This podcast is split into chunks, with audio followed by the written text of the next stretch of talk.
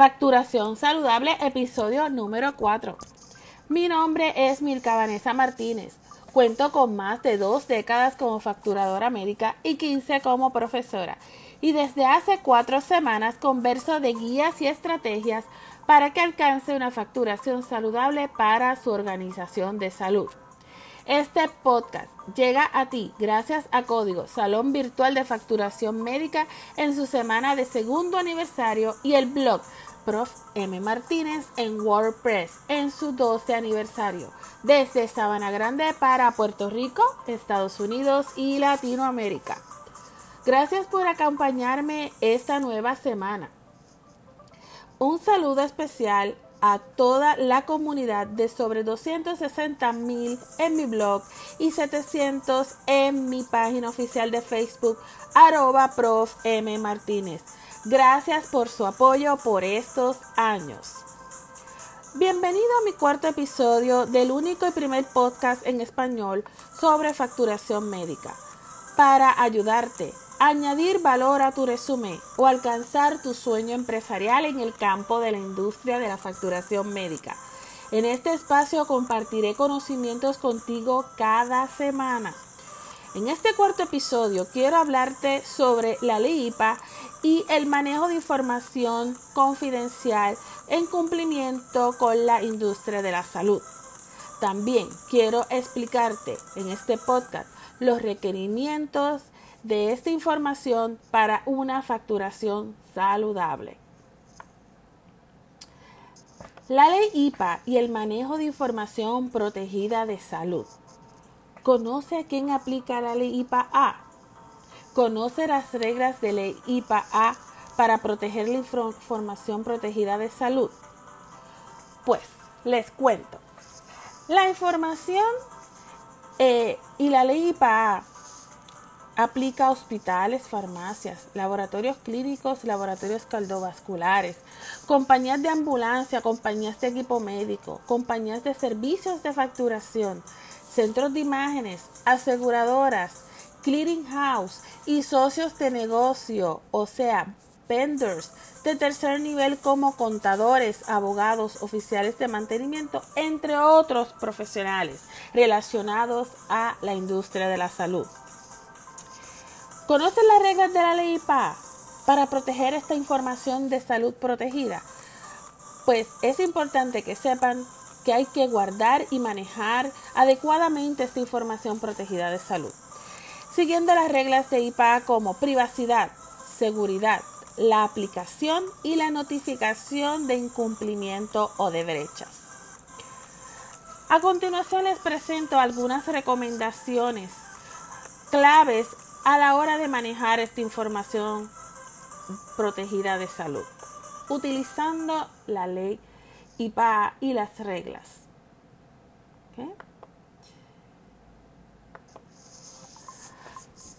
Por lo cual, como profesional de la facturación es importante que debes velar y evitar las violaciones como expedientes médicos inseguros, no colocados en armarios con llave o antifuegos, pérdida de equipos de la organización de salud con información protegida de salud, dejadas en un auto personal, contar con programas de seguridad es esencial para evitar velar los ataques cibernéticos de piratas.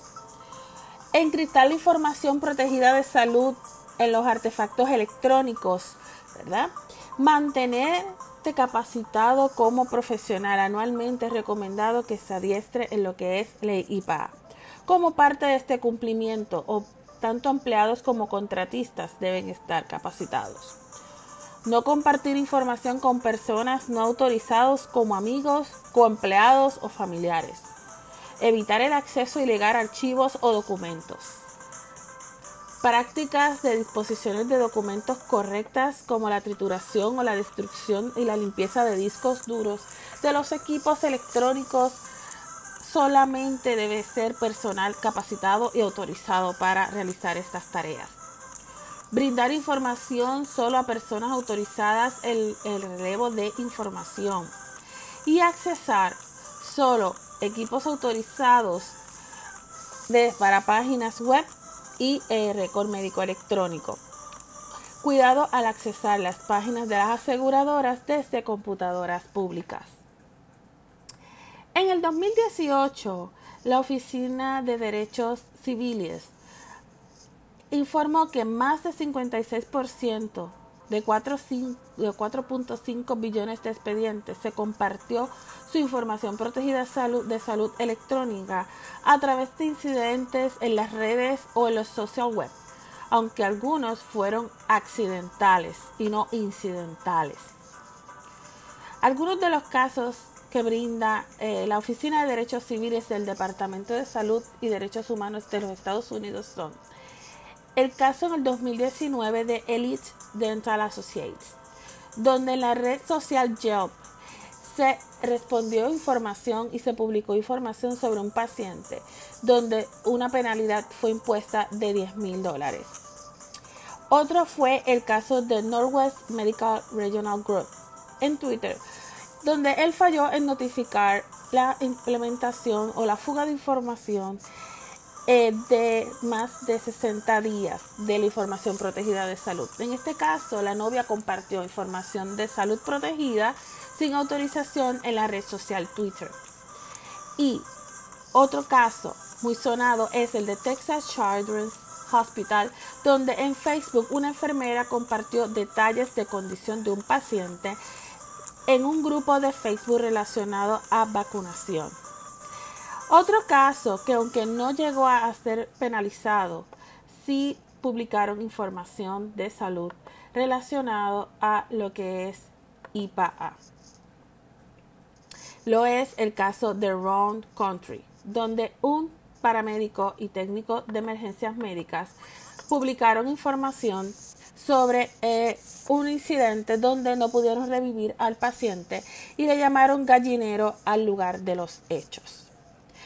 En conclusión, es importante que el personal esté capacitado en ley IPA. Cuando un empleado está educado, puede entender cuándo y cuándo no está violentando la ley IPA. Por lo cual se recomienda esté cauteloso en las expresiones y publicaciones que haga tanto en público o redes sociales los empleados solo pueden divulgar información protegida de salud siempre y cuando esté relacionado y cumpliendo con las reglas de privacidad. En fin, si no cuenta con un consentimiento por escrito para brindar información protegida de salud, no puede publicar nada o expresar nada sobre el paciente. Unas lecturas recomendadas para que ustedes y cada uno de ustedes como profesionales amplíen los conocimientos es la ley IPA en español en lesjuris.com y la oficina, las publicaciones de la Oficina de Derechos Civiles y Humanos. Espero que esta información sea de utilidad para sus oficinas u organizaciones de salud. Mi compromiso contigo es que tú aprendas de manera saludable las guías y estrategias de la administración de una oficina médica u organización. Este podcast va dirigido a mujeres y hombres que desean aprender y aprender sin fronteras. En este podcast hablaremos de codificación, facturación, auditoría médica y otros asuntos relacionados de vital importancia, como esta semana hablamos hoy sobre la IPA. Nuestro tema central será la facturación y cómo ésta puede transformar tu vida profesional y empresarial, alcanzando un retorno de inversión, minimizando errores con compromiso y pasión. Si esta información te sirvió para aclarar tus dudas o resultar o resolver algún asunto pendiente, recuerda hacer el plan, organízate y actúa. Hoy es un buen día. Ya sabes que estaré por aquí cada semana no puedes perderte el próximo episodio donde hablaré de otro tema innovador. Te invito nuevamente a que me escuches semanalmente.